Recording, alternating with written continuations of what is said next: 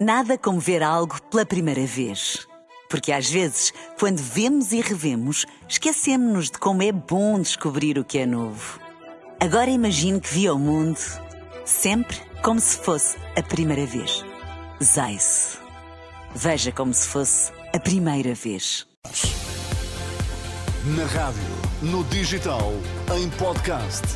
Música para sentir, informação para decidir.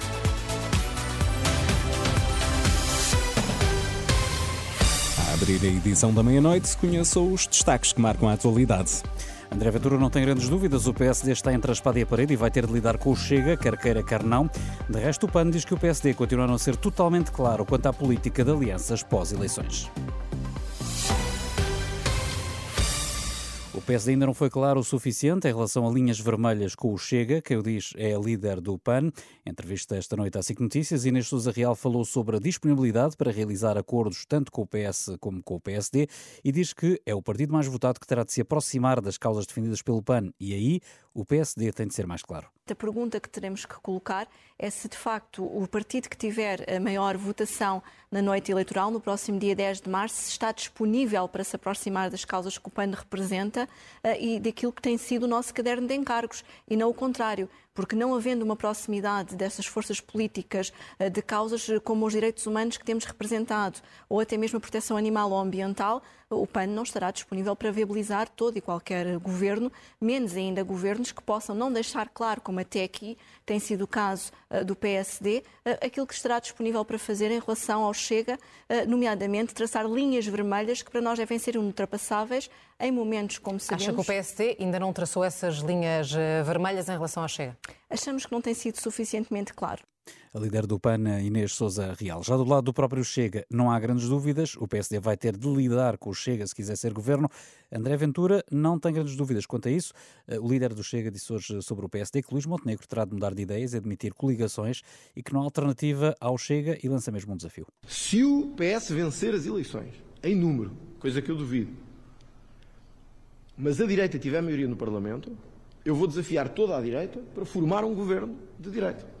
Mas o Dr. Luís Montenegro já disse que nessas circunstâncias não governa. O Dr. Luís Montenegro nessa altura já estará em casa, já estará com os papéis para a reforma e já o PSD terá o caminho que sabe que é preciso ser feito, que é um governo alternativo ao Partido Socialista. André Ventura, após ter estado reunido na, durante a tarde com o presidente da Câmara do Porto, onde disse que o Chega quer ganhar força nos distritos do Norte, eh, nomeadamente no do Porto, onde foi apenas a quinta força mais votada nas últimas eleições. Os casos de gripe estão a aumentar e a esmagadora maioria é do tipo A, de acordo com o Instituto Ricardo Jorge, o que explica em boa parte a grande afluência às urgências hospitalares. Nesta altura há mesmo 85 casos de doentes infectados ao mesmo tempo com gripe e Covid. Esta quinta-feira a situação parecia menos complicada nos vários hospitais do país, mas no Hospital de Lourdes, por exemplo, nesta altura um doente urgente tem pela frente em média uma espera de cerca de 8 horas entre a triagem e o primeiro atendimento médico. Eh, dois dos quatro helicópteros de emergência do INEM vão deixar de operar à noite já a partir do dia 1. Os aparelhos que operam a partir de Viseu e Évora passam a funcionar apenas eh, durante o dia. Eh, durante a noite o serviço vai ser garantido por duas viaturas médicas de emergência e reanimação. Quanto aos outros dois helicópteros baseados em Macedo Cavaleiros e Lolé, vão continuar a operar 24 horas por dia. A situação deve manter-se assim até que fique concluído o concurso público internacional daqui a cerca de seis meses. E a poucos dias do novo ano já se sabe que vai acabar o IVA zero para uma série de produtos considerados essenciais. Vai ser a 4 de janeiro, ou seja, daqui a uma, a uma semana. Mas apesar de estar para breve um aumento de vários bens essenciais, são poucos os consumidores que estão a armazenar em casa para poupar algum dinheiro. Não estamos a ver um aumento significativo do consumo por parte dos clientes decorrente do fim do IVA zero a, 4 de janeiro. Mas consegue perceber porquê? Estamos a falar de um conjunto de produtos que são produtos maioritariamente frescos e que eh, o consumidor entende que provavelmente não, não vale a pena, eh, digamos assim, fazer estoque desses produtos. E também, por outro lado, eh, imagino que os orçamentos das famílias estejam bastante pressionados. Gonçalo Lobo Xavier, diretor-geral da associação que representa as empresas de distribuição, ouvido pelo jornalista Pedro Mesquita. Nada como ver algo pela primeira vez.